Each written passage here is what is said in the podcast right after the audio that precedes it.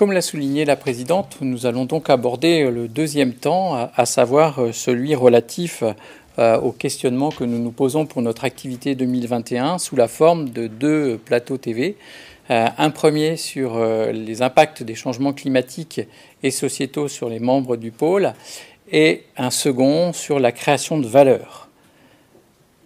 Donc, euh, au préalable, en fait, on vous propose tout simplement euh, d'aller euh, à la rencontre de nos adhérents qui se sont exprimés via différents micro-trottoirs sur ces sujets-là, et ça nous permettra de poser un premier diagnostic et ensuite de pouvoir démarrer notre table ronde et de faire entrer nos invités.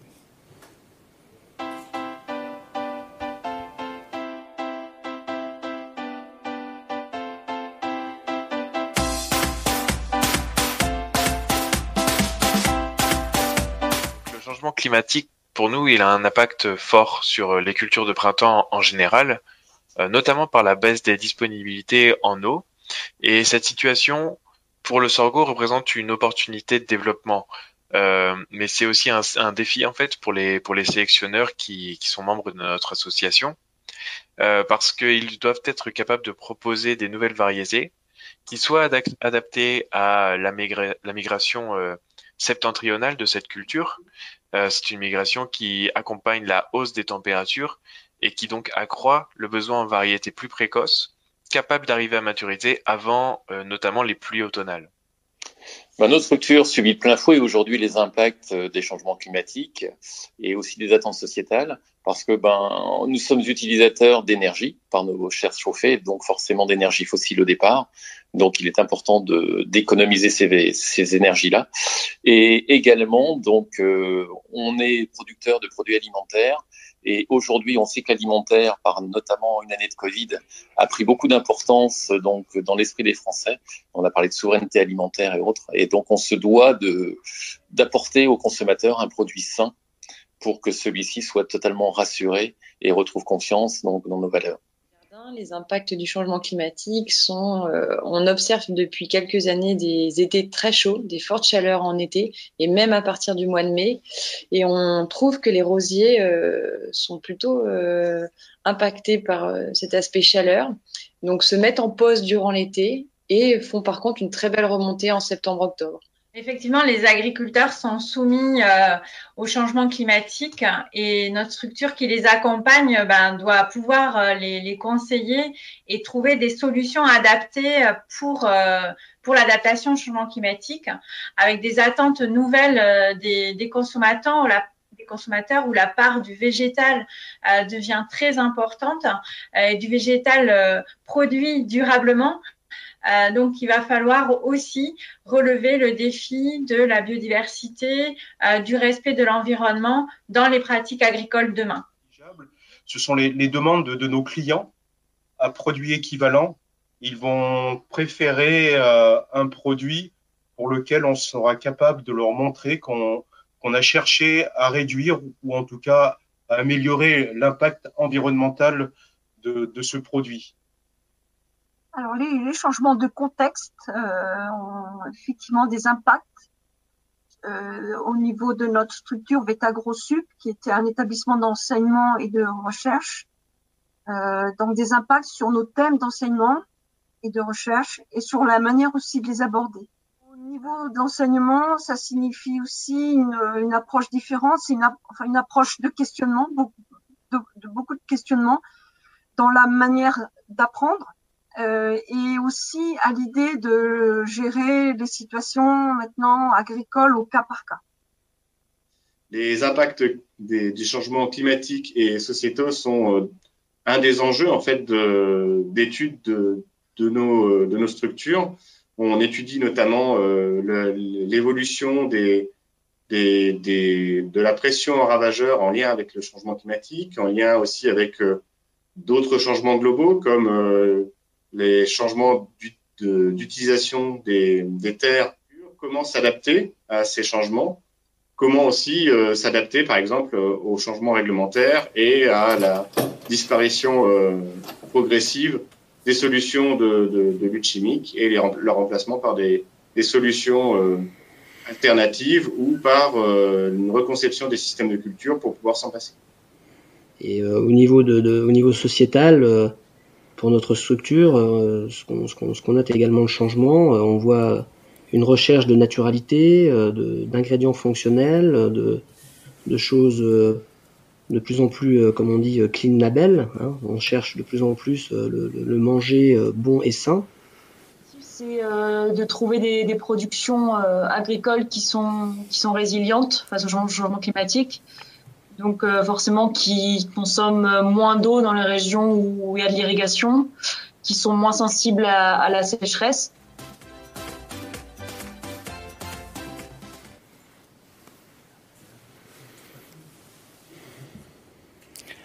Voilà, vous avez euh, pu euh, entendre et, voir nos adhérents avec quelques réactions sur ces sujets hein, des changements euh, climatiques et sociétaux. Évidemment, dans le cadre de ce table ronde ou de ce plateau TV, il ne s'agit pas d'aller rentrer dans le détail du sujet, d'autant plus que le sujet est particulièrement vaste, mais il s'agit d'illustrer à travers quelques points bah, comment ça peut impacter nos adhérents et quels seront ou quelles sont les attentes qu'il peut avoir vis-à-vis du pôle.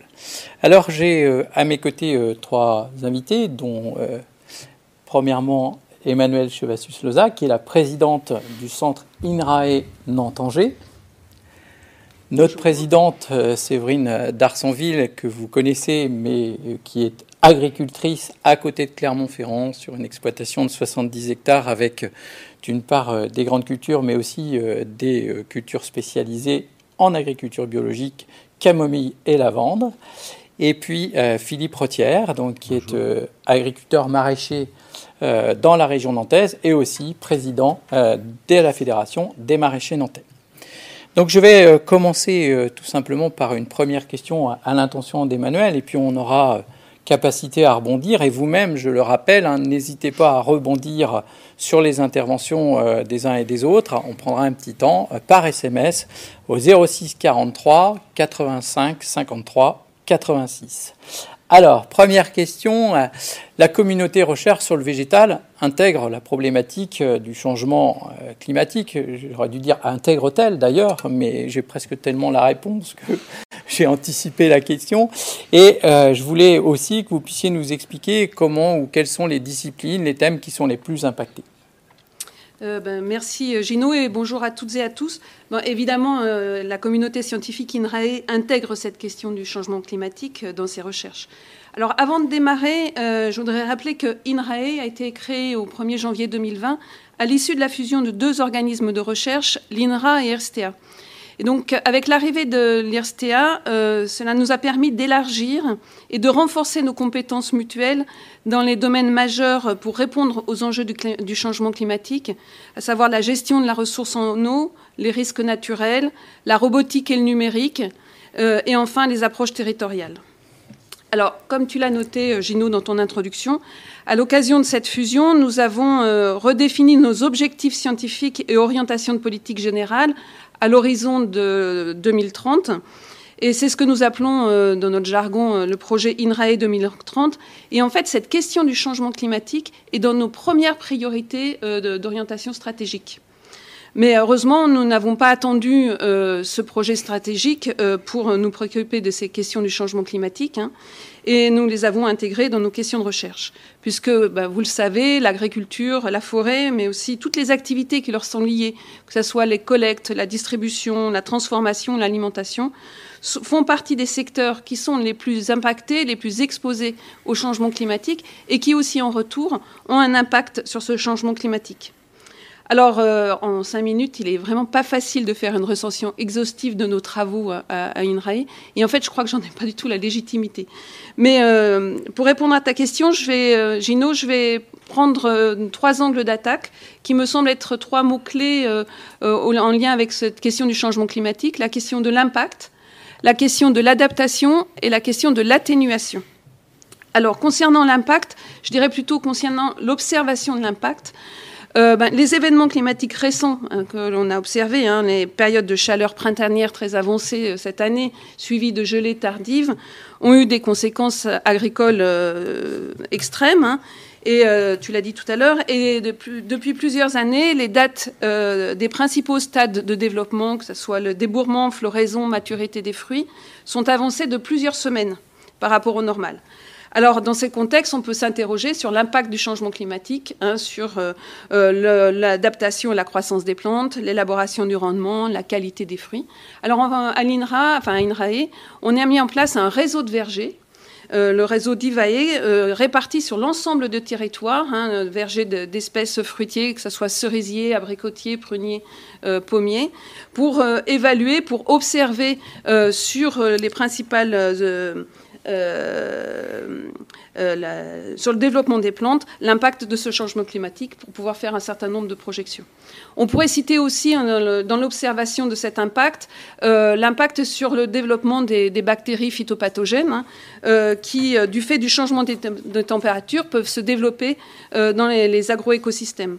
Et donc, par exemple, l'UMR-IRHS travaille ici sur le développement de la bactérie euh, euh, Xylella fastidiosa, cette bactérie qui est extrêmement dangereuse euh, pour nos cultures, hein, que ce soit l'olivier, que ce soit la vigne, mais aussi les plantes d'ornement, et aussi dangereuse pour l'environnement. Alors les, travaux montrent que si l'arrivée de cette bactérie n'est pas due au changement climatique, mais elle est bien due au commerce de matériel végétal infecté, le développement euh, euh, la hausse des températures pourra faciliter l'installation et la dissémination de ces bactéries. Donc les équipes euh, travaillent sur l'identification des moteurs de l'hébergence de ces bactéries et développent des outils euh, de détection pour faciliter l'épidémiosurveillance en lien avec la plateforme d'épidémiosurveillance végétale au niveau national. Concernant l'adaptation au changement climatique, ben, il s'agit de trouver des leviers pour euh, construire, pour trouver ou créer des, systèmes plus résilients, stables malgré les perturbations. Et un des leviers, ben, c'est la, sélection variétale. Et euh, donc, euh, une des caractéristiques de ce changement, c'est la hausse des températures et le stress hydrique, l'accroissement du stress hydrique. Donc, les travaux ont montré qu'il n'existait pas un seul gène euh, isolé de la résistance à la sécheresse, mais que la stratégie possible, mais, car la stratégie possible pour répondre à cette contrainte hydrique est assez complexe.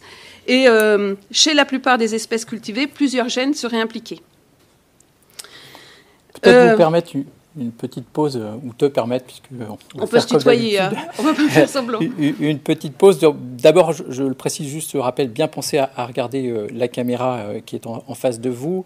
Et, puis, moi, je voulais revenir sur cette notion d'adaptation avant d'aborder la question de l'atténuation.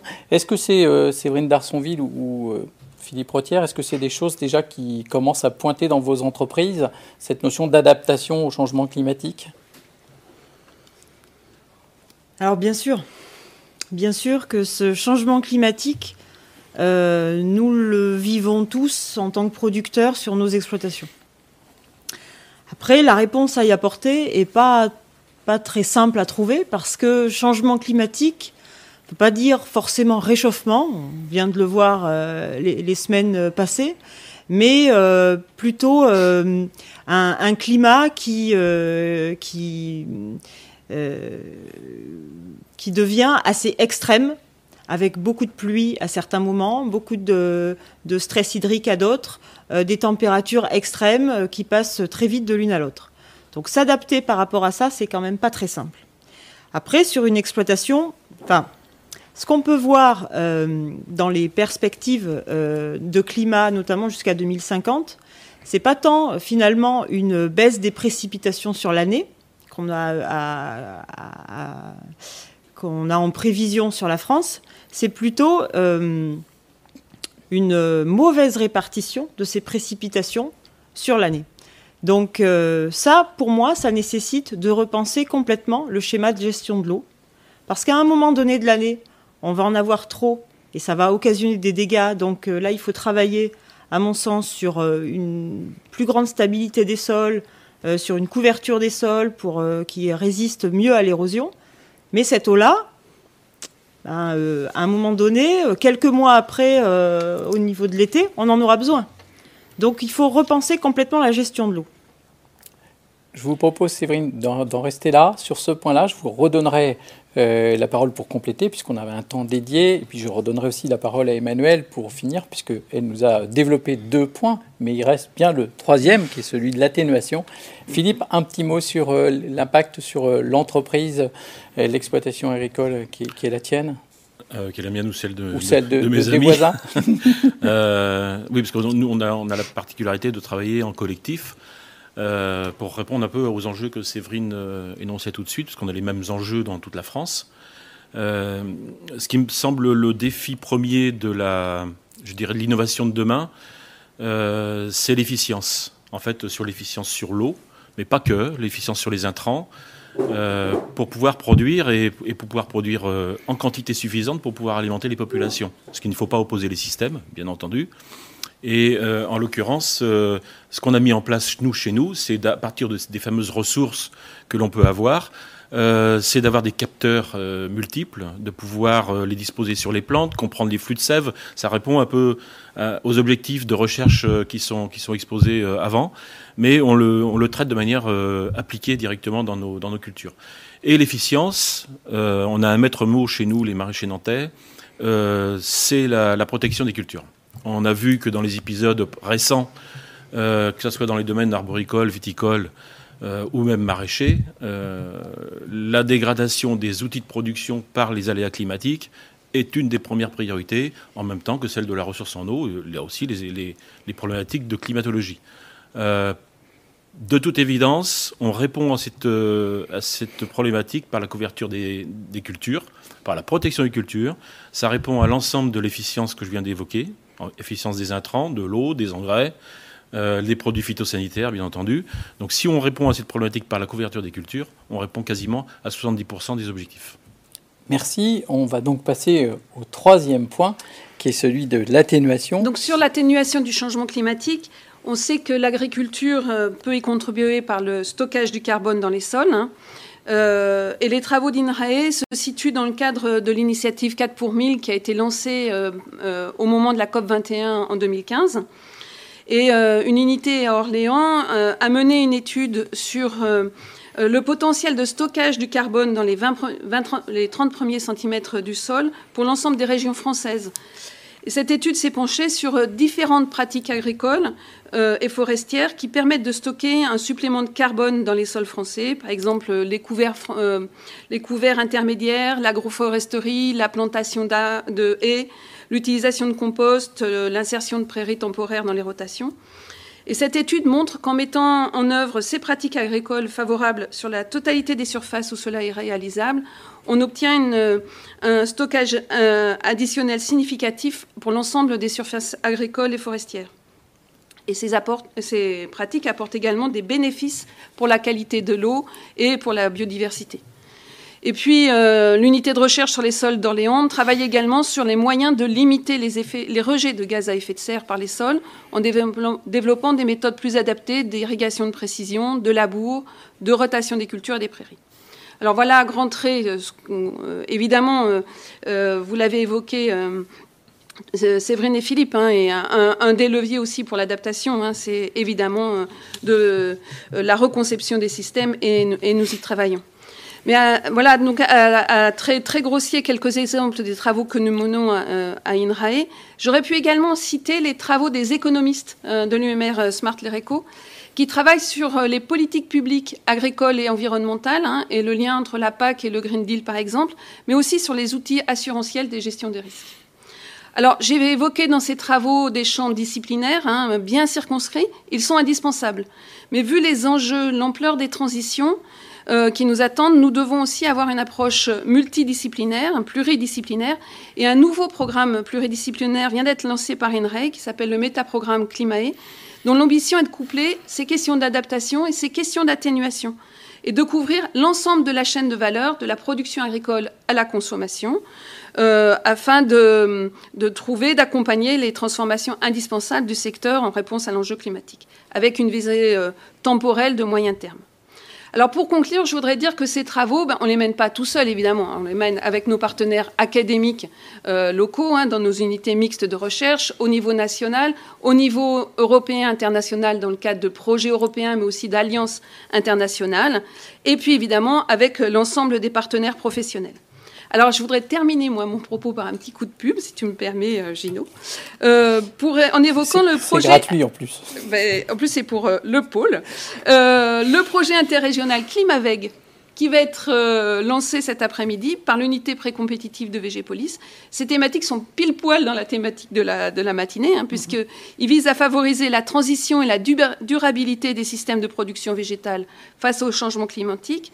Il est financé par les régions Pays de la Loire, Bretagne et par l'ADEME, et il embarque 74 partenaires de la recherche et de la formation, des organisations professionnelles agricoles et des instituts techniques. Merci pour euh, ces éléments. On va donc euh, retourner maintenant vers l'exploitation agricole et, euh, Séverine d'Arsonville et peut-être bah, déjà aussi nous dire en tant qu'exploitante, puis on viendra ensuite sur vos fonctions en tant que membre du bureau du groupe Limagrin. quelles sont vos attentes en tant qu'agricultrice vis-à-vis de la recherche?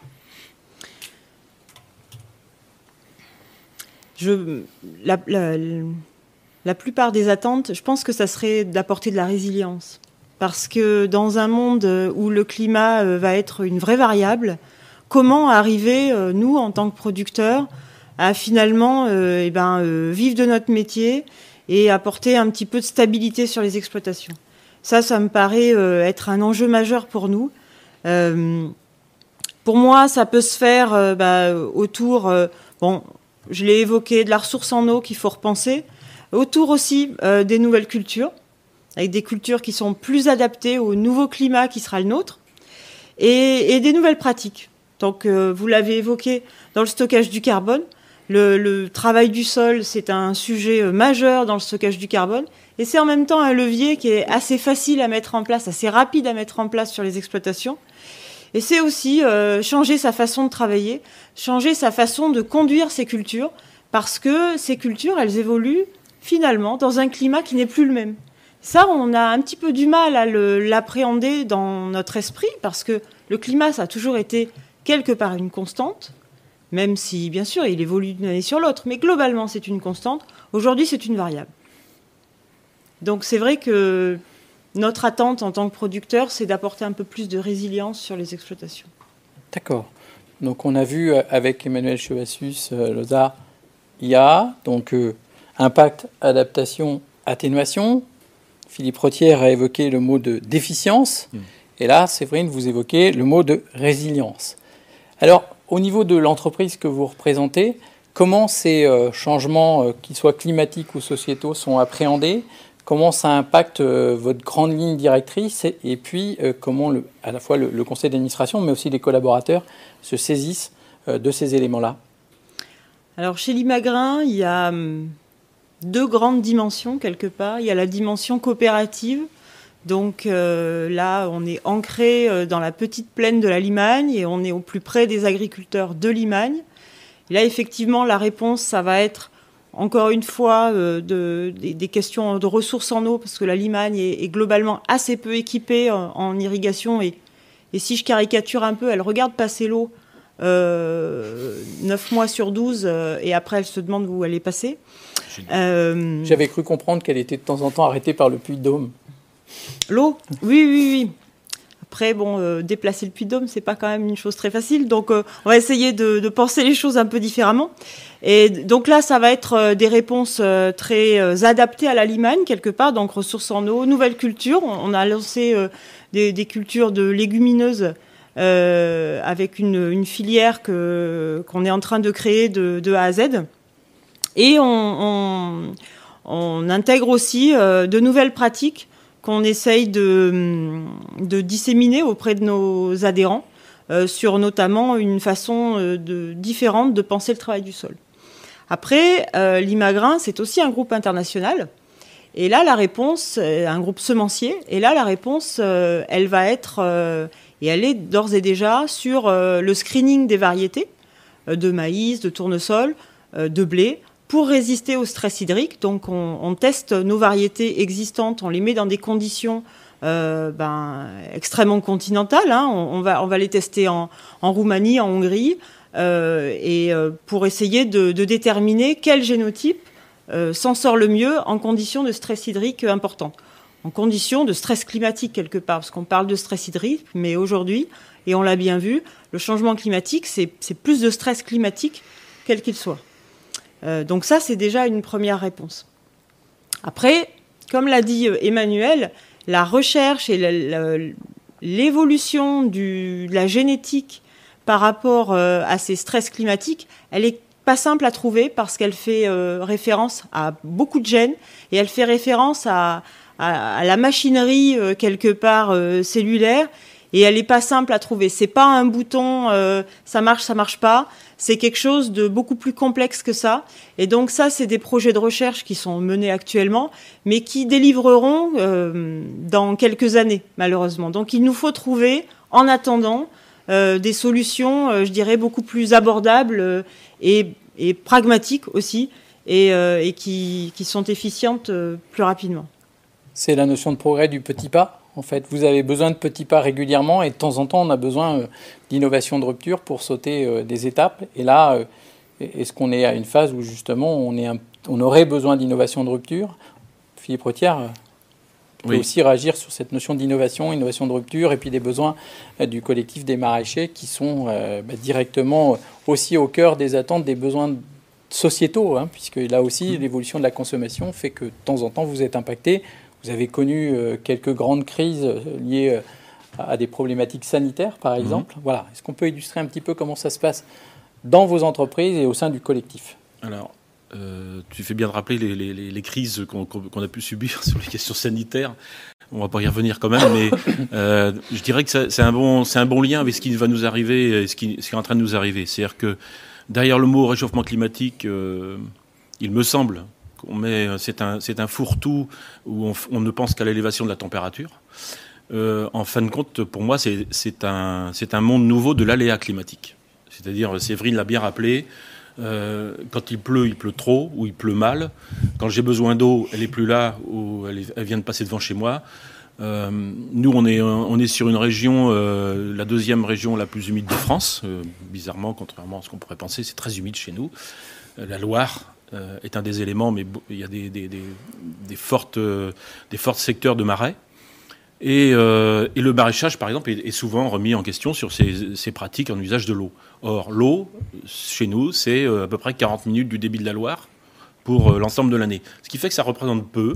C'est qu'une question de gestion, et c'est une gestion sociétale. C'est-à-dire, il faut reconnaître à la société le devoir d'imaginer que pour produire des légumes, bah, il faut de l'eau et on ne pourra pas s'en passer. Donc euh, les efforts sont à consentir par tous, bien sûr.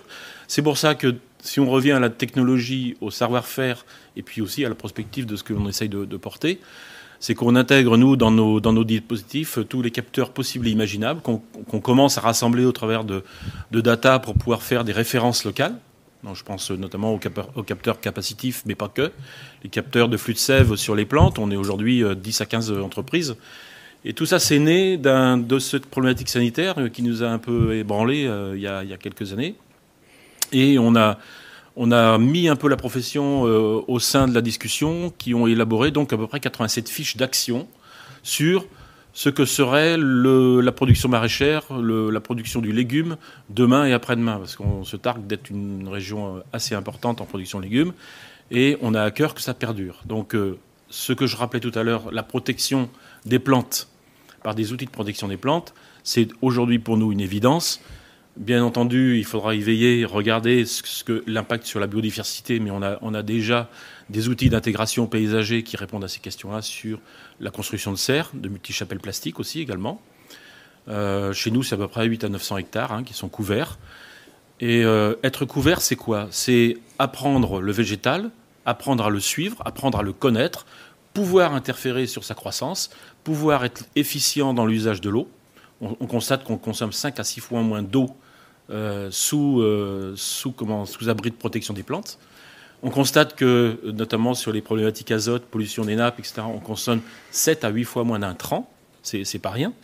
Donc, on imagine qu'on est à peu près sur le bon chemin la, seule, la seule question, c'est la connaissance, mais aussi la reconnaissance. La connaissance, on va l'obtenir, l'obtenir avec avec l'académique, avec la recherche, l'expérimentation, mais on a besoin aussi de la reconnaissance. La reconnaissance, elle se porte aussi au, travers d'un travail de la nécessité de produire, puisqu'on est aujourd'hui euh, uniquement à la couverture de 50% de ce qu'on consomme en France est produit en France. Donc ça veut dire qu'on a encore 50% de marge pour retrouver de l'autonomie alimentaire, et tout ça, ça va, ça va participer forcément à l'obligation d'augmenter nos productions. Donc on est sur un schéma de résilience, comme Séverine l'a rappelé, mais un, schéma de respect de la biodiversité, de la, méthode sur les milieux, de la connaissance des milieux, mais aussi euh, une, agriculture très très performante qui concilie deux objectifs la connaissance des sols, la connaissance du vivant, une lecture un peu différente des nouveaux modèles de production tels qu'ils pour certains sont édictés, mais, euh, mais surtout aussi une, une hyper-technologie dans la production. Là, je, pense qu'il faut faire la, convergence de ces, de ces problématiques-là. Chez nous, on a une dizaine de groupes de travail qui, travaillent sur ces questions-là, avec à peu près 50 producteurs engagés, une bonne vingtaine de programmes d'expérimentation euh, accompagnés par une douzaine d'ingénieurs. Voilà. Et avec le soutien de VGPolice, on, on développe des programmes euh, dans lesquels sont intégrés de l'amont à l'aval l'académique, mais aussi l'expérimentation, et puis l'expérimentation in situ, Hein, sur un centre d'expérimentation que, l'on a, mais aussi en entreprise directement. Il n'y a rien de tel que de faire bouillir tout ça pour arriver à trouver des solutions. Donc je pense que la couverture des, la couverture des, productions est, une réponse à l'autonomie alimentaire, est une réponse environnementale, est une réponse surtout oui, à la gestion des intrants pour être efficace en matière d'utilisation des intrants pour le futur. C'est notre, notre, stratégie à nous. C'est le nouveau slogan des maraîchers, c'est produire couvert Ouais, alors non, je vais euh, produire couvert. Ouais, c'est ça, mais c'est pas tout à fait ça. C'est, euh, je, j'entends beaucoup, j'entends beaucoup parce qu'on est dans, on vit une période compliquée. Euh, il va falloir se préparer au monde d'après. Je crois qu'il faut qu'on arrête avec cette, histoire du monde d'après. Le monde d'après, il me semble qu'avec Végépolis et avec les, les, actions qu'on mène sur le territoire, il y a bien longtemps qu'on l'a intégré. Il y a bien longtemps. Et donc, il faudrait couper un peu cette idée d'un monde d'après qui, qui, qui n'existait pas on est déjà dedans depuis, depuis, depuis tout le temps. Nous, ça fait 500 ans d'histoire de, modification de pratiques agricoles et de production de qualité. Je pense qu'on est, on nous sommes les bons acteurs pour pouvoir y arriver. On a évoqué euh, l'évolution de la demande avec des attentes des consommateurs qui sont aussi des citoyens. Euh, vous avez travaillé euh, sur la protection effectivement du milieu en essayant d'adapter les techniques pour que l'impact, si je reprends le premier mot d'Emmanuel, soit le, le, minimum possible. Sur le, côté euh, évolution du besoin autour de l'agriculture biologique, vous avez déjà aussi entamé des choses. Vous en êtes où là-dessus? Alors au dernier recensement euh, non, on compte, on compte chez nous à peu près entre 800 et 1000 hectares de, de, de, maraîchage biologique. Voilà, avec des structurations d'exploitation qui vont de quelques hectares à 200, 300 hectares. Voilà, on, a à peu près tous les profils qui répondent à, globalement à une, aux besoins de la distribution. C'est-à-dire que les besoins de la distribution sont grandissants, mais, euh, mais, mais, quand même avec des, des, schémas commerciaux qui sont assez limités aujourd'hui, qui ne sont pas matures du tout. On a de la production euh, biologique qui ne trouve pas sa place euh, et qui est, comment, commercialisée dans des circuits classiques. Aujourd'hui, c'est un constat. Tout le monde en veut, tout le monde en veut.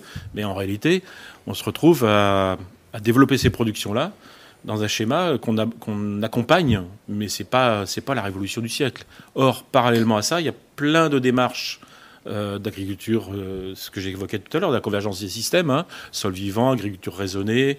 Euh, bref, nous, on a fait, ce, on a fait un choix d'accompagnement des producteurs, puisqu'on a, on a tous les profils. On a fait un choix d'accompagnement des producteurs avec les mêmes techniques d'accompagnement. Les mêmes techniciens doivent répondre aux mêmes producteurs sur toutes les problématiques, qu'elles soient du conventionnel au, biologique. D'accord. Parce qu'on est, on est convaincu qu'il y aura convergence des systèmes. Voilà, c'est ce que j'allais vous poser. C'est obligatoire. Il n'y a, pas deux mondes qui vont s'opposer avec. Euh, non, non. Il y a une convergence des systèmes. On le voit bien, ça évolue très très vite. D'accord. D'ailleurs, l'inspiration dans le monde du biologique s'inspire beaucoup de l'innovation qu'on a produite, notamment au travers de Végépolis ou d'autres, sur euh, tout ce qui est euh, pathogène, tout ce qui est lutte biologique intégrée. Hein. C'est le monde du conventionnel qui l'a inventé en premier. Un petit mot sur la dimension agriculture biologique, puisque c'est vrai que vous avez démarré cette production il y a peu de temps. Et ça, s'inscrit dans une stratégie de diversification de votre entreprise Oui, j'ai une partie de, mon exploitation aujourd'hui qui est en agriculture euh, biologique sur des lavandes et des camomilles romaines. Alors lavande, on est en plus Enfin, pour moi, en tous les cas, c'est une des, réponses à l'adaptation au changement climatique, hein, euh, c'est clair. Euh, après, euh, concernant effectivement les, histoires de convergence, et moi, je, il y a toujours eu un S à agriculture et il y en aura toujours. Ça veut dire que même s'il y a une convergence à un moment donné, parce qu'effectivement, eh ben, le, pragmatisme, il vaut pour tout le monde, quelque part. Donc, euh, à un moment donné, même si on part de, positions différentes, eh ben, euh, la vraie vie, quelque part, euh, s'exerce sur n'importe quelle culture. Et les bonnes solutions, c'est des bonnes solutions qui, souvent, ben, sont regardées par tout le monde, quoi, hein, si elles sont vraiment pertinentes et durables. Euh, donc euh, ça, c'est quelque chose d'évident. Après, euh, pour moi, un climat qui est plus aléatoire va forcément amener des réponses qui vont être diverses par rapport à ce climat aléatoire.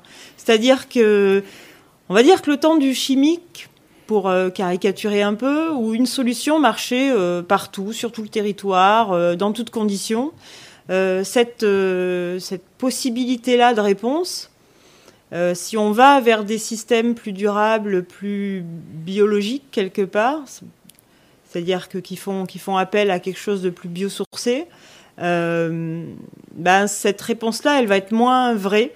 Et, euh, ça veut dire qu'il y aura plusieurs réponses dans plusieurs situations et dans plusieurs territoires. Donc ça complexifie quand même grandement le métier. Je suis d'accord sur la convergence parce que quand quelque chose marche, eh ben, euh, tout le monde va avoir envie de, regarder. Mais il y, aura, y aura toujours beaucoup de systèmes euh, et beaucoup de moyens d'y arriver. Merci. On va peut-être passer à, une question que j'avais envie de, poser à, Emmanuel Chevassus-Loza, euh, qui est celle justement, puisqu'on évoque à travers les évolutions des modes de consommation, on évoque le, le consommateur et c'est la question de l'innovation en général. Et oh, Philippe Rottière l'a dit tout à l'heure, euh, il y a besoin de data, il y a besoin donc d'avoir euh, des gens qui sont des apporteurs de solutions. Ça, on l'avait identifié mm. depuis longtemps. Euh, mais de plus en plus, on s'aperçoit qu'on on met autour de la table des gens qui sont sans doute des utilisateurs finaux et on, on va vers ce qu'on appelle effectivement l'innovation ouverte.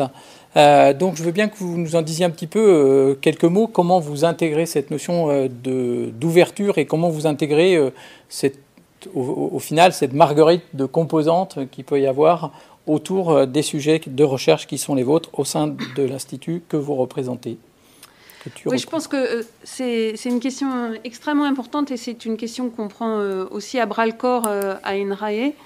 Et euh, les, interventions de Philippe et Séverine euh, le montrent bien de la nécessité euh, vraiment d'avoir une, forte interaction pour affronter ces, transitions, aborder ces transitions et trouver des solutions qui sont partagées par tous, des solutions qui répondent aussi aux attentes croissantes de la société et aux attentes croissantes de la société par rapport à la science. Hein, donc il est nécessaire d'ouvrir notre science euh, donc, euh, il y a trois mots en fait qui autour de cette question de l'ouverture de la science. C'est la notion de science ouverte, de science participative et d'innovation ouverte. Oula, va falloir nous Alors, mais ça va être facile. Science ouverte, en fait, c'est euh, euh, un plan euh, national de la, de la recherche qui vise à ouvrir nos, la, production de nos données, la production de, de, nos articles scientifiques, donc avoir une, une, une, une, science, la production de connaissances qui soit plus accessible à, à nos partenaires académiques, professionnels, mais aussi à la société. La science participative, c'est la participation d'acteurs hein, non scientifiques à des projets de recherche pour la collecte de données. Hein, euh, donc, euh, euh, j'ai parlé de la nécessité d'observer des phénomènes, et donc vous avez tous entendu parler de différents projets de recherche qui, qui sollicitent des, des, acteurs pour, enfin, la société, les citoyens, pour, pour collecter des données, et donc ça nous permet aussi d'être plus à l'écoute de la société et de, diffuser mieux nos protocoles de recherche, et donc ce lien science-société qui se construit. Et puis l'innovation ouverte, c'est euh, euh, une innovation euh, collaborative, partagée, où on est un certain nombre d'acteurs ensemble. Donc on l'a déjà fait hein, par des projets collaboratifs, hein, c'est pas nouveau, mais c'est d'être là tous ensemble autour d'une table pour poser des questions et poser les enjeux et voir des controverses hein, et accepter les controverses. Un, outil qui, euh, se développe pas mal et dans lequel on est pas mal impliqué à l'INRA, c'est ce qu'on appelle les laboratoires d'innovation territoriaux. Et euh, par exemple, sur la plaine de la Limagne, euh, il y a eu un des premiers laboratoires d'innovation territoriale qui a été créé sur les grandes cultures hein, et qui permet de, bah, de, confronter nos questionnements aux besoins des acteurs, de, de co-construire ensemble des questions et de trouver ensemble des solutions. Euh, un autre exemple que je, voulais donner pour euh, qualifier ces innovations ouvertes et pour montrer l'intérêt, euh, c'est un programme de recherche sur la vigne qui s'appelle le projet La Cave, qui a mené, donc partagé entre recherche et acteurs de la filière viticole sur l'ensemble du territoire français, qui a mené une prospective sur la, vigne euh, à l'horizon euh, euh, de 2050 selon différents scénarios de changement climatique. Alors l'intérêt, il n'est pas tant d'écrire les scénarios que d'avoir mis ensemble autour de la table les acteurs pour réfléchir aux, adaptations et aux conditions de, changement et à trouver des, solutions. Et ce qu'il remonte de ces, ateliers, c'est vraiment cette discussion, cette confrontation de, des points de vue et ce, que, vous disiez tout à l'heure. Alors pour nous, euh, un des enjeux pour la recherche, c'est que, euh, et je pense que Séverine, tu l'as très bien dit, euh, les solutions, elles sont très territorialisées, hein, adaptées à un territoire, etc. Et pour nous, organismes de recherche nationale, avec des ambitions, c'est de, partir aussi dans ces laboratoires territoriaux, hein, dans ces actions territoriales, de ces faits territoriaux pour en produire de la connaissance générique euh, et donc euh, passer de cette euh, dimension très territorialisée à une connaissance plus générique. Et ça, c'est un vrai challenge pour nous. Est-ce que c'est aussi quelque part faciliter une approche très verticale, puisqu'on sait que, la recherche, d'une manière générale, elle était assez cloisonnée jusqu'à un certain temps, et l'évaluation même des chercheurs suppose un niveau de spécialisation très pointu et euh, le besoin qui est de croiser en fait les compétences au sein des organismes de recherche en lien avec justement les thématiques qu'évoquent euh, bah, ceux que vous consultez. Et est-ce que vous sentez euh, des évolutions significatives au sein de vos organisations de recherche dans ce qu'on pourrait appeler l'approche transversale? Bah, c'est ce que. Alors, euh, il faut pas se leurrer. On a besoin, euh, on a tous besoin collectivement de continuer à produire une, science euh, euh, fondamentale hein, pour comprendre les mécanismes. Et ça, c'est indispensable. Hein, et c'est vraiment notre mission. Mais maintenant, effectivement, on on, est dans des démarches beaucoup plus ouvertes, beaucoup plus euh, participatives et pluridisciplinaires. Donc ça change notre métier, euh, évidemment, de recherche et de, chercheur. Ça change évidemment le métier euh, du chercheur. Mais les deux sont indispensables pour, pour l'évolution et la compréhension du système. Notre rôle, il est aussi de produire des connaissances académiques. D'accord. Euh, merci pour cet échange. On va y revenir puisqu'on prendra quelques questions euh, qui sont remontées. Je vous propose maintenant euh, bah, d'aller un petit peu plus à l'ouest, à savoir d'aller du côté de, nos amis bretons qui eux aussi ont par le passé su faire preuve d'adaptation, notamment par exemple en, travaillant sur la logistique et, la distribution de leurs produits, mais pas que. Et euh, le sujet qu'on va effleurer euh, aujourd'hui, c'est celui à travers un témoignage euh, de l'adaptation, en fait, on l'a déjà évoqué, hein, la, notion de création variétale, sur du chou-fleur. Et ce, ce, petit reportage, en fait, a été construit auprès de notre vice-présidente Véronique Tremala. Et je vous propose qu'on découvre cette vidéo sur ce projet Guasica.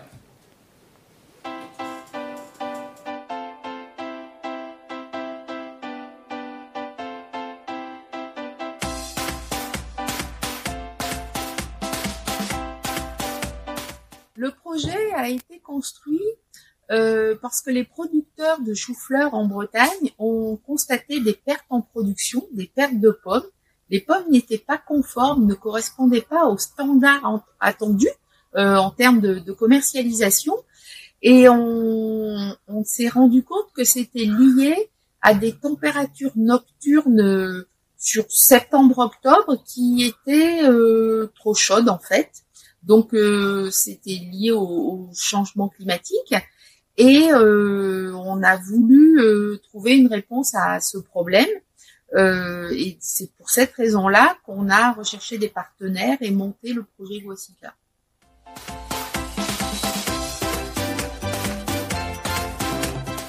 Le projet Guasica a été euh, déposé en 2017. Euh, il a été déposé à l'appel à projet innovation collaborative au croisement des filières euh, auprès de deux pôles de compétitivité, Image et Réseau DG Police Vallée. On a eu un financement de la région Bretagne et un, du fonds, un fonds FEDER. Euh, nos partenaires, donc on est quatre sur le projet, euh, partenaires donc 3D West, l'INRAE, DGNOV et OBS Innovation, on est porteurs du projet. L'objectif donc du projet, c'était de rechercher des ressources génétiques euh, moins sensibles à ces évolutions climatiques et de développer des outils de phénotypage et des capteurs pour identifier la pomaison des, des choux-fleurs. Donc, euh, on avait des compétences qui étaient complémentaires. Nous, OBS, on intervenait sur le phénotypage, 3D West sur le développement des, capteurs, l'INRAE et VGNOV sur l'analyse des données.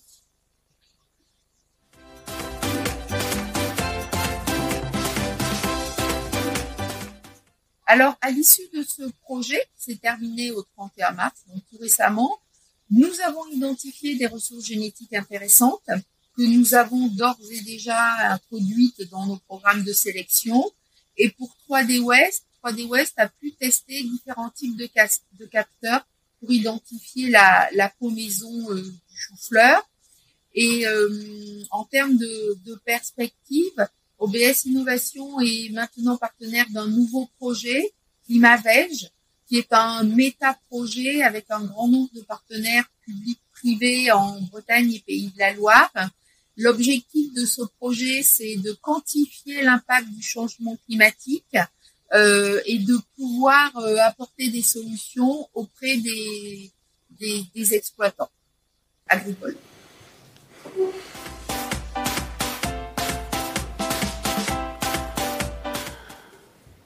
Police Vallée nous a accompagnés dans la structuration du projet, donc euh, pendant plusieurs mois, euh, ainsi qu'ensuite dans sa labellisation auprès des deux pôles de compétitivité et dans le dépôt du, dossier auprès des financeurs.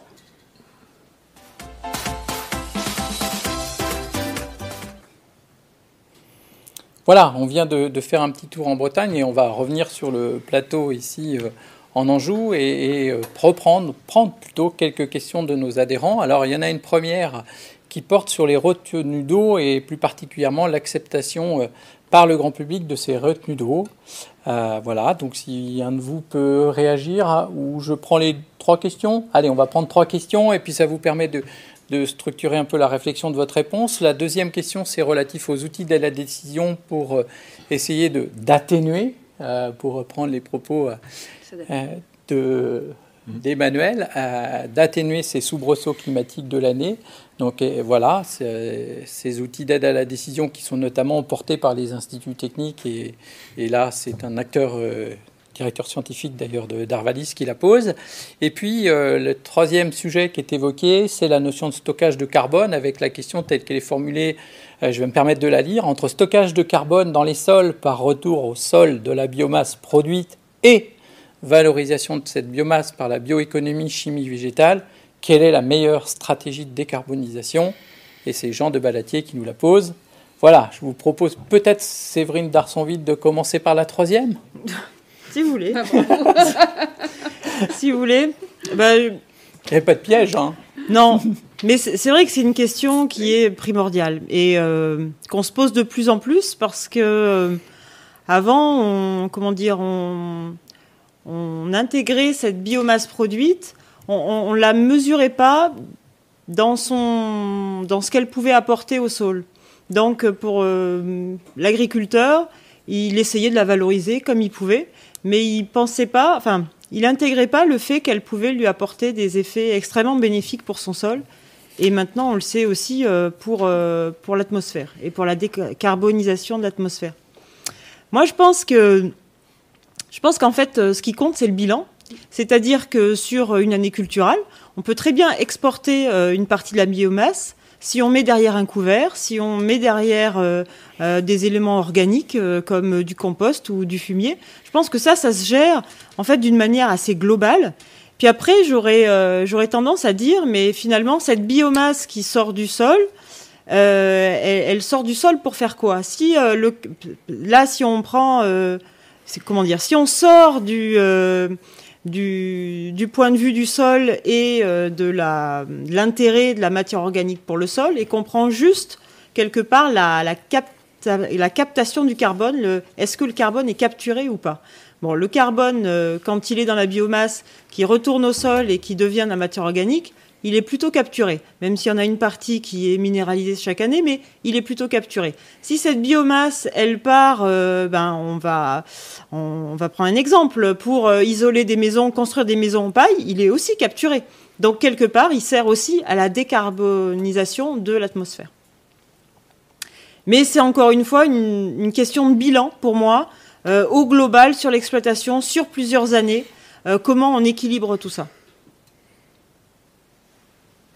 Merci pour ce premier réponse. Emmanuel je, voudrais compléter ce que vient de dire euh, euh, Séverine sur la notion de bilan. Tu, as parlé de, bilan au niveau de l'exploitation. Pardon. je pense que le bilan, il est, enfin, la, globalité du bilan, elle est à l'échelle d'un système, d'un territoire. enfin, l'ensemble du bilan, il n'est pas qu'à l'échelle d'une exploitation, mais vraiment à l'échelle d'un système et d'un territoire. D'accord. Sur les deux autres sujets alors sur la question de pardon euh, sur la question euh, de, Stéphane Jézéquel d'Arvalis, euh, oui les outils d'aide à la décision sont euh, des moyens euh, pour s'adapter, hein, en tout cas des outils d'aide pour s'adapter. Et tout à l'heure, je parlais de, nos productions de données, les productions des modèles. derrière ces données, elles ont, elles ont comme vertu d'être à la base de modèles que l'on peut, peut mettre en place. Et donc, effectivement, on est bien en lien avec les instituts techniques hein, sur la, production de ce type d'outils.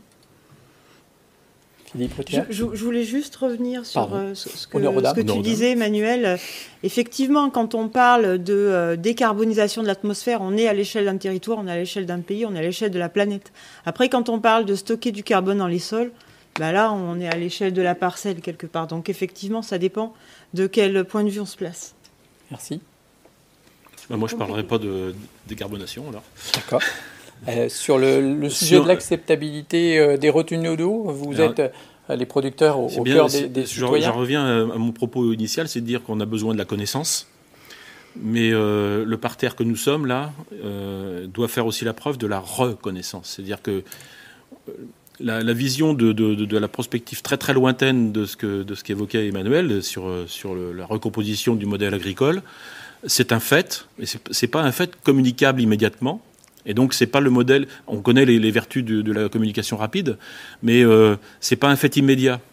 par contre, euh, la progressivité dans la transformation de nos modèles, nous, producteurs terrain, va se faire, c'est pour ça que je parle bien de la convergence des systèmes, va se faire à l'appui de ce que la recherche va pouvoir faire émerger, mais sans garantie non, plus euh, aucune d'un modèle économique tenable, mais ça va faire émerger quand même des nouvelles orientations des nouvelles formes qu'on va intégrer dans nos modèles actuels. C'est pour ça que je parle de convergence.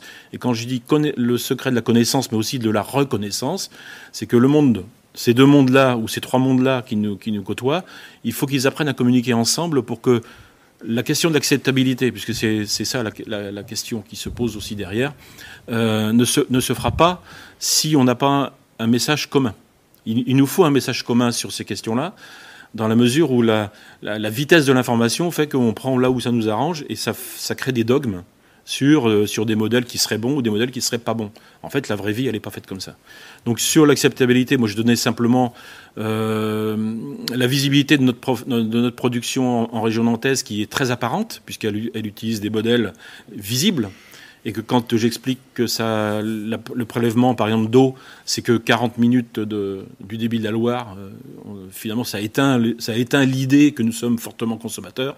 Sauf qu'il faut savoir la gérer et il faut la rendre acceptable. On n'arrivera pas à communiquer nous-mêmes en tant que producteurs. Il faut que la recherche communique avec nous pour dire on va vers de nouveaux modèles, on va rechercher autre chose, mais on n'a pas attendu tout ça. Je veux dire, les modes précieux de, de, de, comment de, de réflexion sur la parcimonie de l'usage de l'eau. Ça fait longtemps qu'on les a intégrés. Est-ce qu'on a tout découvert? Non. Quand je parlais des capteurs euh, euh, sur les flux de sève, etc., on, voit dans la gestion des stress hydriques qui ont été évoqués par, Emmanuel euh, notamment tout à l'heure, on, pilote aujourd'hui, grâce à ces capteurs, sur une dizaine, une quinzaine d'entreprises chez nous, on pilote déjà l'irrigation comme ça. C'est-à-dire, on n'est pas dans un monde où on n'évolue pas, ça va très très vite, mais c'est pas un monde de sécurité où on disant ça va se passer comme ça pour tout le monde demain. Donc euh, un, peu de, un peu de retenue, euh, un peu de retenue d'eau. Je n'ai pas, pas, fait exprès. Euh, je, voudrais juste rajouter sur cette question d'acceptabilité, on a, on a un monde de la déconnexion aujourd'hui entre le monde urbain et le monde rural. On tente, on tente un certain nombre d'aventures parce qu'on est proche d'une grande métropole au, niveau, au niveau de Nantes. Euh, donc la métropole nantaise euh, qui est fortement attractive de, nouvelles populations en forte déconnexion avec le monde rural. Ce qu'on tente aujourd'hui, nous, c'est d'intégrer des nouveaux salariés. On essaye de les former. Euh, on a mis des dispositifs un peu, innovants en termes d'acquisition. On parle plus de formation, on parle d'acquisition de compétences chez nous. Parce qu'on voit bien que les jeunes sont formés à différents métiers, mais en fin de compte, ils sont très, ils sont très volages et très fluides. Et heureusement, puisque comme on a peu de candidats à l'agriculture, ça nous permet d'en récupérer quand même. On a mis des, processus d'acquisition de compétences et tous les ans, on passe à peu près 1000 personnes dans nos murs pour intégrer les exploitations maraîchères. Donc, soit intra, soit extra. C'est-à-dire qu'on arrive à attirer du monde uniquement par l'acquisition de compétences. Voilà, c'est juste un petit rapport, un petit rapport parce que l'acceptabilité viendra aussi sur le fait de la communication euh, auprès des grands publics. C'est bien. Il nous reste une minute et ça permet de faire le lien avec une des questions parce que les questions tombent un peu en cascade et on ne pourra pas toutes les traiter. C'est la question du rôle des acteurs de la formation qui sont évidemment une des composantes ah, du pôle. Euh, et euh, justement, bah, en un mot ou en deux ou trois mots, comment ces acteurs de, de la formation peuvent être à vos côtés et qu'est-ce que vous leur proposez pour faire en sorte que, bah, quelque part, ils intègrent euh, au plus tôt vos préoccupations. Euh, bah, Si je peux me permettre de répondre, euh, bah, évidemment, dans, les, acteurs de la formation jouent un, rôle majeur dans la transformation des systèmes et dans l'accompagnement, puisqu'ils ils forment les, les jeunes actifs de demain, que ce soit la formation supérieure ou la formation agricole euh, dans les lycées agricoles. Euh, elle passe euh, cet accompagnement, eux, ils sont pleinement intégrés dans la transformation des, contenus de la formation et ils sont pleinement acteurs de nos activités de recherche, hein, puisque l'enseignement supérieur, et, ils, sont, ils sont dans nos unités de recherche, les enseignants-chercheurs.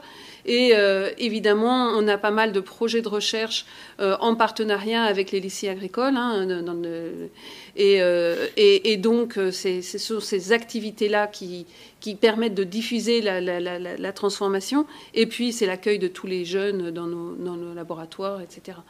Euh, mais, et puis, sur les, dans, vos, dans, vos, structures. Donc, évidemment, un des maillons de cette transformation, c'est euh, la, formation. Merci. Je vous propose qu'on en reste là. Il y a... C'était Le Réveil Végétal, un podcast produit et réalisé par Végépolis Valley. Rejoignez notre réseau et retrouvez les podcasts sur toutes les plateformes et sur notre site web Végépolis Valley.